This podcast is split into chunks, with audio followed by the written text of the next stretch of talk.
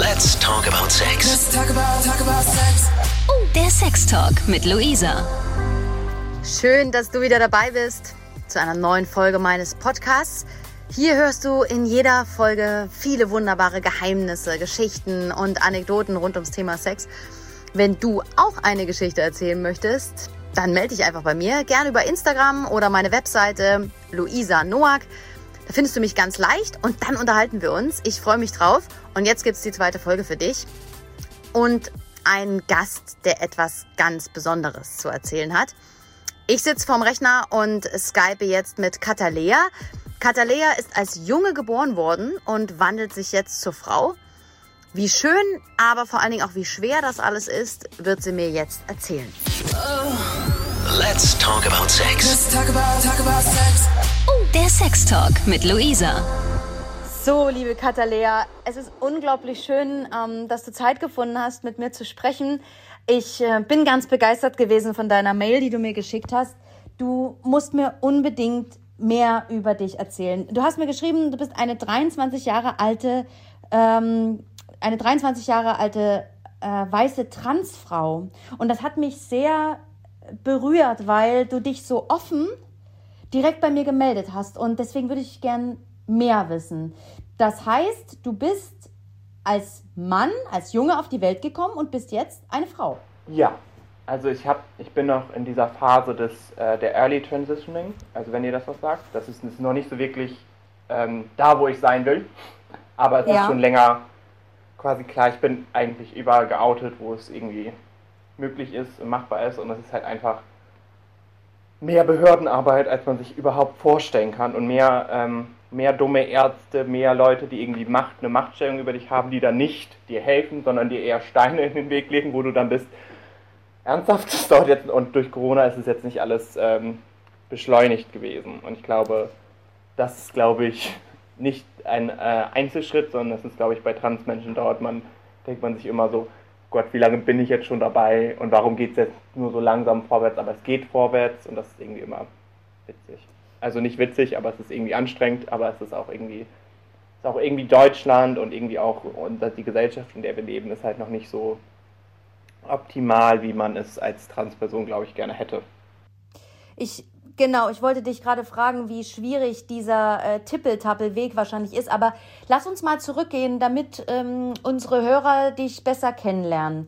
Ähm, wann hast du denn gemerkt, dass äh, du kein Junge, kein Mann sein möchtest, sondern eigentlich ähm, eine Frau? Ähm, ich glaube, da gibt es drei verschiedene Antworten darauf. Also von mir persönlich. Einmal die Sache, wo ich es mir selbst eingestellt habe. Also das war für mich, glaube ich, als ich das erste Mal ausgezogen bin und studiert habe und ähm, das erste Mal in einer psychiatrischen Klinik war. Und vorher war eigentlich mir schon klar, boah, ich, also ich habe halt angefangen, Gender Studies zu studieren und während meines Studiums war mir schon klar, ich, werd, ich, ich finde mich nicht männlich, aber ich wollte halt auch nicht sagen, dass ich eine Transfrau bin, weil ich wurde mir, es ist mir schon bewusst gewesen, dass Transfrauen oder generell Transmenschen nicht die äh, Behandlung erfahren, also eine gute Behandlung erfahren von der Gesellschaft. Und ich glaube, ich hatte einfach Angst vor äh, den ganzen oder den ganzen Weg, der damit ankommt und keine Ahnung, es ist einfach so eine so schwierig und so und so diffus, das selber sich das einzugestehen, vor allem wenn man selber irgendwie so logisch denkt und es ist einfach sehr unlogisch. Also für eine für, äh, für den Kopf selber ist es so eine so als ob man das, hä, wie? wie? Wie kann ich im falschen Körper geboren sein? Das macht doch überhaupt gar keinen Sinn. Es ist, ich weiß, dass es das gibt, aber wieso passiert mir das? Wieso ist das überhaupt so? Und was passiert, wenn ich das jetzt einschlage? Und äh, das hat halt für mich, so ich war so 21 oder so, und dann habe ich halt gesagt, boah, ich werde glücklicher sein, wenn ich das jetzt für mich entscheide, dass ich das bin. Und ich glaube, eine, eine, ein, ähm, ich habe einen Artikel gelesen von einem Transmann, darüber stand, äh, glaube ich, das war ausschlaggebend für meine Entscheidung. Und zwar, äh, dass du auf deinen Kopf oder dein Gehirn eigentlich scheißen musst. Alles, was das, dein Gehirn oder dein Kopf zu diesem Thema sagt, kann nur falsch sein. Und das Einzige, was dir wirklich hilft, ist deine Fantasie und wie willst du wahrgenommen werden? Und auch eine bedeutende Frage fand ich immer, ähm, wie willst du, was, welcher Name soll auf deinem Grabstein stehen? Also welches Pronomen? Frau, Mann, nicht binär. Und diese Sachen hat mich, äh, diesen, als ich diesen Artikel gelesen habe, habe ich 24 Stunden gebraucht, um zu sagen, boah, ja, es ist eigentlich hundertprozentig klar, dass ich eine Transfrau bin, weil ich das schon immer, als ich mir Sachen vorgestellt habe, wie mein Leben, also wie, als man so klein ist, stellt man sich ja immer irgendwie vor, äh, wie man, was man größer so irgendwie werden will oder wie man sich äh, Ja. Ja. Sachen will. Und ich war nie männlich in meiner Fantasie. Es war äh, nie in meinem, in ein, äh, meinem, äh, quasi nie erstrebenswert für mich, aufzuwachsen als, und als eine männliche Person zu wachsen, zu sein oder zu werden. Und ich glaube, das ist, äh, das ist auch in der Pubertät war halt hart für mich, weil das hätte ich auch theoretisch in der Pubertät merken können, aber man ist nicht so aufgeklärt in der Pubertät, vor allem wenn man aus so einem kleinen Dorf kommt wie ich, ähm, dass da so viel äh, Möglichkeiten gibt, das zu erkennen. Und ähm, da habe ich zum ersten Mal in der Pubertät wieder angefangen, Kleider zu tragen, wie ich es in meiner Kindheit, also vor, als ich so drei oder zwei oder drei, also im Kindergarten, äh, zu Hause immer gemacht habe. Und ich glaube, wenn Leute mehr aufgeklärt gewesen wären oder wenn ich die Möglichkeit gehabt hätte, das früher zu erkennen, wie es jetzt häufig bei Kindern jetzt mehr verhäuft ist, dass es ja Kinder öfter erkennen. Ich glaube, dann hätte ich das auch erkannt, aber ich glaube, es wäre, also es wäre auch ein schwieriger Weg gewesen. Es ist halt nie, es ist halt nie einfach, trans zu sein. Hattest du in deiner, ähm, in deiner Jugend, ich sage jetzt mal so zwischen 15 und 20, hattest du da Beziehungen? Hattest du eine Freundin oder einen Freund? Nee, ich hatte keine, also ehrlich gesagt hatte ich noch nie eine richtige Beziehung. Ich glaube, ich, äh, viele Menschen waren nicht verliebt, ich war ein bisschen verknallt in ein paar Leute, aber es war nie wirklich, dass ich eine Beziehung, glaube ich, aktiv gesucht habe und auch aktiv äh, haben wollte. Weil ich glaube, es wäre ja für mich immer irgendwie. Ich wäre ja selber, ich habe mich ja selber noch nicht wirklich gefunden und ich fand das immer sehr viel. Es war halt auch sehr monogam immer gedacht, ja, wie man das so in der ähm, in, in meinem Umfeld immer vorher hatte, dieses monogame und dieses man muss immer hundertprozentig für die andere Person da sein und dieses überromantisierte, was auch immer. Und ich glaube, da konnte, habe ich mir schnell entschieden, boah, das kann ich der anderen Person überhaupt gar nicht bieten. Also das ist mir nicht irgendwie, es schien mir nicht erstrebenswert und auch nicht, ähm, keine Ahnung, machbar für mich. So, dann hast du jetzt also angefangen, diesen schwierigen Weg zu gehen. Ich habe ähm, auf Instagram so ein bisschen gesehen, ähm, dein Instagram-Name at äh, crazybadbitch97. Ähm, Finde ich ganz interessant. Man erkennt regelrecht die Schritte. Mit jedem Bild ähm, fühlst du dich wohler in deiner Haut. Wie hat das angefangen? Zum Beispiel hast du dir die Haare wachsen lassen. Ja, Ähm, das war vielleicht so der ein, ein, ein Schritt, oder? Dass du gesagt hast, also meine, meine, meine kurzen Haare, du hattest so, so eine typische ähm, Jungsfrisur, ne? Und pl plötzlich wurden die Haare länger. Ist das für dich ein Ausdruck und, und was ändert sich noch bei dir? Also, das ist ein, definitiv ein Ausdruck. Vor allem, es war, glaube ich, mein erster Ausdruck, der so viel bewirkt hat. Ich glaube, es war, äh, früher kamen meine Eltern oder immer gesagt, habe ich dann versucht, da reinzupassen irgendwo und ich habe halt angefangen, Gender Studies zu studieren, wo eh alles auf dem Haufen wirkt. Und ich fand lange Haare immer toll, muss ich so sagen. Und ich glaube, ich habe sie dann auf, äh, äh, quasi wachsen lassen. Erstmal hatte ich auch nicht mehr so viel Geld, zum Friseur zu gehen, muss man auch so sagen als Student. Und ich dachte, ich hatte meine Haare noch nie wirklich lang. Ich wollte sie mal so richtig lang haben, mal gucken, wie die aussehen. Und mir hat es immer mehr gefallen und immer mehr. Äh, und wenn man halt so ähm, in diese in dieses Gender Studies Bubble dann einmal so geht, in diese Gesellschaft geht, die relativ offen ist und relativ auch äh, supportive ist in deinen Lebensentscheidungen, dann kommt man halt auch immer, ähm, also dann fühlt man sich, es ist halt so ein Safe Space, wo du eigentlich nicht so viel, was deine Gender-Identität oder Sexismus oder deine sexuelle Identität viel falsch machen kann. Und ich glaube, das war einfach für mich so ein Befreiungsschlag, weil es war einfach so, Ich wollte dich, genau, ich wollte dich gerade fragen, liegt es vielleicht auch daran, dass du dich im Studium mit den Leuten umgeben hast, für die das, für die das okay ist? Also ich, äh, also unsere Gesellschaft ist doch noch so konservativ und so verbohrt. Das muss doch furchtbar sein. Ja, aber es ist, glaube ich, bei Gender Studies, also ich habe nicht viel studiert, muss man dazu sagen. Also ich habe viel aufgepasst, also viel aufgepasst und viel mitgenommen. Aber man muss halt sagen, diese Gender Studies Menschen, wenn du da reingehst, also zu, zu, äh, vor allem mein Jahrgang, die waren so, ähm, so aufgeschlossen oder die, die sind ja von Grund auf schon feministisch oder queer, sonst oder queer offen oder wie auch immer, sonst studierst du diesen Studiengang alleine nicht, weil es so, ähm, so ein spezifischer kleiner Studiengang ist, wo alle Leute immer fragen, was willst du damit überhaupt später machen? Und die Antwort für eigentlich die 90% der Gender Studies Menschen ist die Welt verändern oder die Welt verbessern. Oder halt nicht, nicht dass es so bleibt, wie es ist. Und, ähm, und ich glaube, man ist halt einfach viel, ähm, man beschäftigt halt sich mit Themen, die 90% der Gesellschaft nicht, äh, sich nicht beschäftigt, so mit Transfeindlichkeit, Rassismus, mit Fettphobie, mit, mit offenen Beziehungen, mit alles, was das so quasi die Gesellschaft eigentlich im Kern bewegt. Oder Problematiken der Gesellschaft im Kern bewegt, die aber für so viele ähm, Menschen nicht, nicht so greifbar sind oder auch nicht so immer auf dem Schirm sind. Und in Gender Studies machst du dir quasi das, deine Aufgabe, die Probleme der Gesellschaft aufzudecken, zu sehen, zu erklären und es irgendwie zu forschen mit. Und ich glaube, dass da hast du so eine Grundhaltung. Und da das einfach auch nicht eine, wie heißt es, nicht eine schöne Arbeit ist oder eine super erfüllende Arbeit ist, vor allem, ich habe angefangen, das zu studieren, als Trump Präsident geworden ist und die AfD so krass zugenommen hat. Hm. Und ich glaube, das war für uns alle im Studium so ein, so ist jedes Mal ein Schlag ins Gesicht gewesen, muss man so sagen.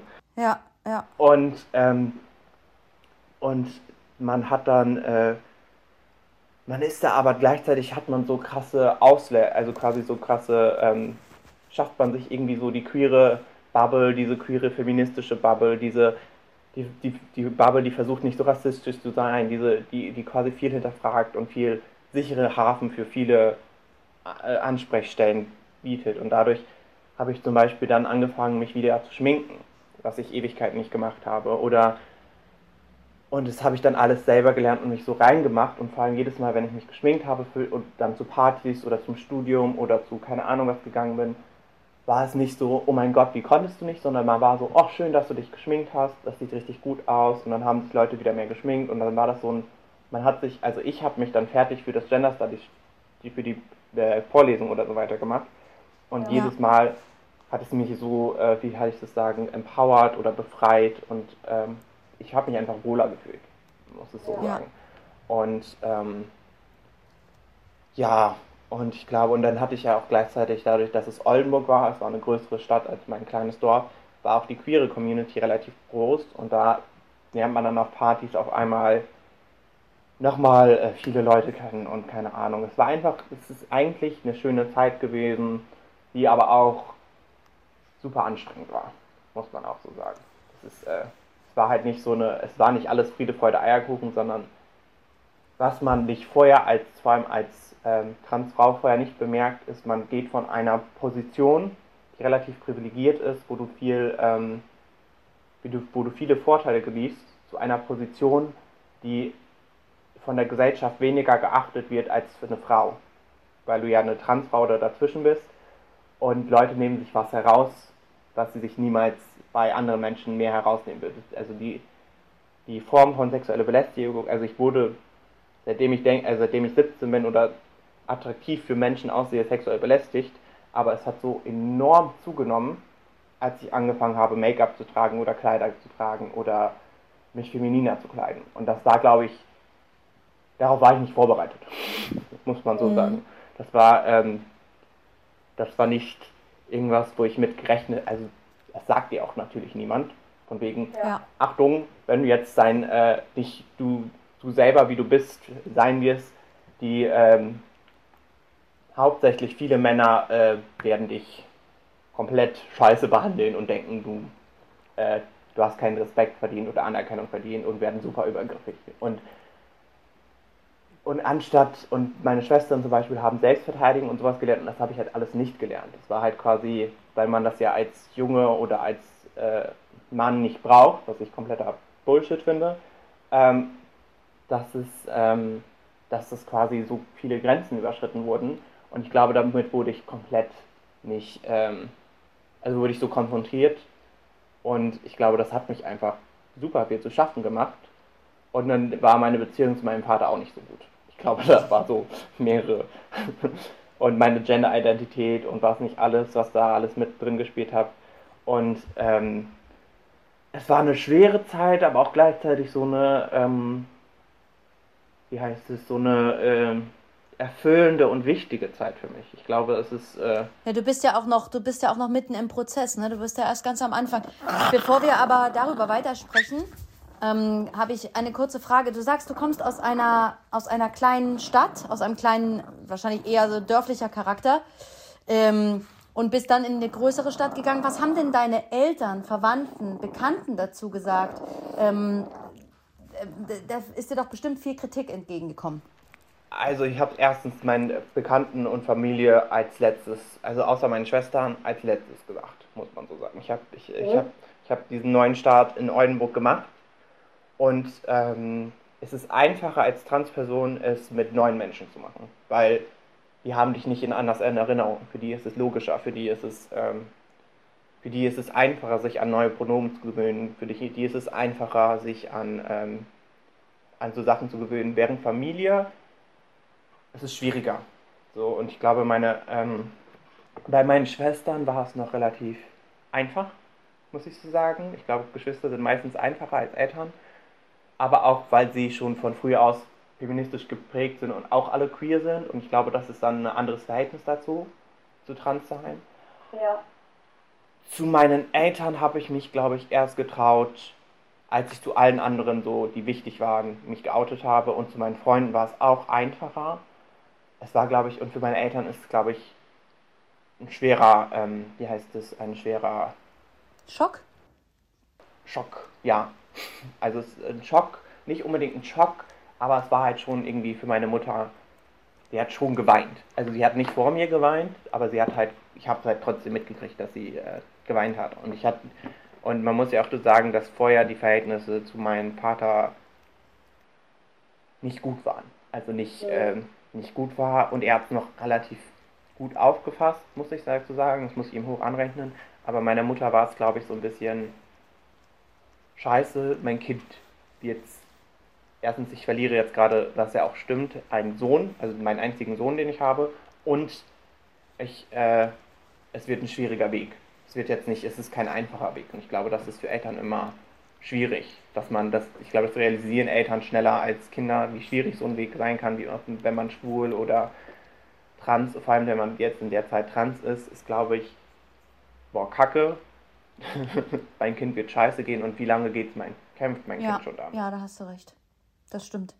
Und ich glaube, die letzte Person, der ich das erzählt habe, war meine Oma. Und die hat es überhaupt nicht verstanden. also sie ist super lieb, hat mich immer noch ganz so lieb, aber mit dem Pronomen und mit dem mich richtig anreden klappt nicht so wirklich mit ihr. Und ich glaube, das verletzt mich immer noch, aber es ist halt meine Oma, mit der ich aufgewachsen bin, die ich zum Teil auch gepflegt habe, mit der ich von der ich kochen gelernt habe. Also die verzeihe ich mehr als allen anderen momentan. Also keine Ahnung, die ist halt auch alt, 88, ne? Naja, klar, die, ja, die, ja, kann ich verstehen.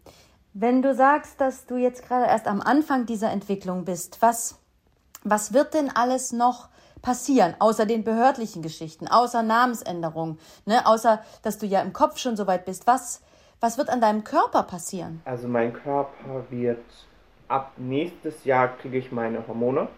Das wird auf jeden Fall schon mal Veränderungen bewirken, wie zum Beispiel weniger Haarwuchs an, Körper, an, äh, an Körperbehaarung, nicht an Bartbehaarung. Ähm, und es wird mir halt auch ähm, quasi, es gibt natürliche Brüste. Also es gibt bis zu einem gewissen Grad, je nachdem, je nach genetischer Veranlagung gibt es halt, entwickeln sich dadurch Brüste und halt äh, Fettverleih, also Fettverteilung wird sich halt quasi anders verteilen, dass es mehr auf Brüste, mehr auf den Arsch und also mehr auf die Hüfte und so weiter geht und nicht so auf Bauch oder Beine, sondern das und die Haut wird so irgendwie weicher gegen Östrogen, keine Ahnung was da ist. Und man nimmt halt quasi lusthemmende Hormone auch. Das ist quasi, dass meine dass mein Sexualtrieb rapide abnimmt. Nicht so, dass er überhaupt nicht vorhanden ist, aber dass er nicht mehr so vorhanden ist, wie er vorher vorhanden ist. Und gleichzeitig bin ich jetzt schon, wegen Corona nicht mehr, ähm, mache ich jetzt schon seit ähm, einem Jahr oder so meine Haarentfernung in meinem Gesicht und die wird immer weggelasert und ich glaube, ähm, es dauert immer, je nach, mein Haarwuchs ist relativ viel im Gesicht, deswegen dauert der auch immer relativ, äh, dauert das immer so lange, das zu machen. Und man kann das auch nur einmal im Monat machen und das wird wahrscheinlich noch eineinhalb Jahre dauern, bis es komplett weg ist. Ähm, und dann habe ich geplant, irgendwann meine ähm, Gender Reassignment Surgery zu haben. Das ist, glaube ich, auch die einzigste quasi Operation, die ich an mir vornehmen werde. Wahrscheinlich. Mhm. Ich glaube, das andere ist mir zu viel in meine, in mein, also es gibt ja noch, es gibt ja noch zwei weitere äh, quasi Surgeries, die viele Transform machen. Das sind einmal ähm, oder zwei bis drei. Äh, das ist einmal diese Gesichtsfemination und ich glaube, die will ich nicht. Das ist mir, äh, ich glaube, mein Gesicht ist an sich von meinen Genen her schon feminin genug, ohne dass ich, äh, dass ich da noch eine ähm, Surgery brauche. Und eine Brust-OP wird bei vielen Transfrauen gemacht, weil die Brüste mit Hormonen langsam und meistens auch nicht zum Körper passend wachsen. Das heißt, die werden bleiben oft bei einem A stecken oder dann bei einem B stecken oder einem, je nachdem wie, äh, wie, wie viel Gewicht du hast, je nachdem wie deine genetische Anleitung ist, bleibt die halt unproportional zu deinem Körper stecken. Und aber ich glaube, ich finde es okay und vor allem, weil ich vielleicht genetisch relativ viel, äh, glaube ich, gute Vorstell also vor, wie sagt man das, also genetisch relativ gut ausgestaltet sind, dass meine Schwestern haben auch relativ große Brüste, glaube ich nicht, dass ich es brauchen werde. Und ich glaube, ich bin auch nicht so, ähm, ich finde es auch irgendwie doof, sich, äh, keine Ahnung, das von einer A oder B ist für mich okay. Ich will kein C, D oder irgendwas, davon kriegt man Rückenschmerzen. ja, ist doch so. also, da musst du noch mal eine halbe Tonne mehr machen, du beugst dich die ganze Zeit nach vorne. Ich habe nämlich auch eine Freundin, die hat eine Brustverkleinerung gemacht und ich war so, ja, Gott sei Dank, dank deinem Rücken dafür. Also, da musst du ja noch mehr Sport treiben und ich bin eine faule Socke, das heißt, auf gar keinen Fall werde ich Sport betreiben, damit ich meinen Rücken, nur damit ich größere Titten habe. Ich würde es fast als Schlusswort stehen lassen, aber ich muss dich noch eine Sache fragen. Und zwar, wie stellst du dir deine Zukunft vor? Wo siehst du dich in fünf Jahren, in zehn Jahren? In fünf Jahren hoffentlich habe ich meine Schauspielausbildung abgeschlossen, wo ich mich gerade bewerbe. Meine Transition auch, dass ich quasi zufrieden mit mir bin und dass ich nur noch, äh, dass ich auch, dass ich quasi in dem Körper bin, wo ich mich wohlfühle und nicht in irgendeinem Körper, der sich nach falsch anfühlt. Ähm, und ich hoffe in fünf Jahren, dass ich irgendeine Beziehung habe. Ähm, mit welchem Partner ist mir relativ egal. Welches Geschlecht ist mir auch relativ egal. Das Alter ist mir schon ein bisschen wichtig, äh, dass es nicht zu alt und auch nicht zu jung ist.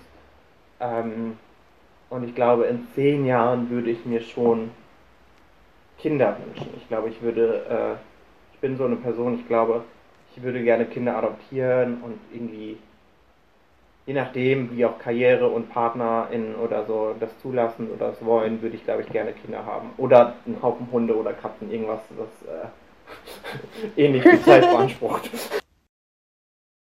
Äh, liebe Katalea, ich danke dir für dieses wunderbare Gespräch. Ich danke dir für deine Offenheit, dass du uns Einblicke gegeben hast und dass du uns das alles mal so richtig erklärt hast und wie du dich dabei fühlst. Tausend Dank dafür. Ich ähm, habe mich ganz sehr gefreut, dich kennenzulernen. Danke für das Gespräch. Let's talk about, talk about sex. Von Lust bis Frust. Von Sextoy bis Callboy. Let's talk about, talk about sex. Let's talk about sex. Der Sextalk mit Luisa.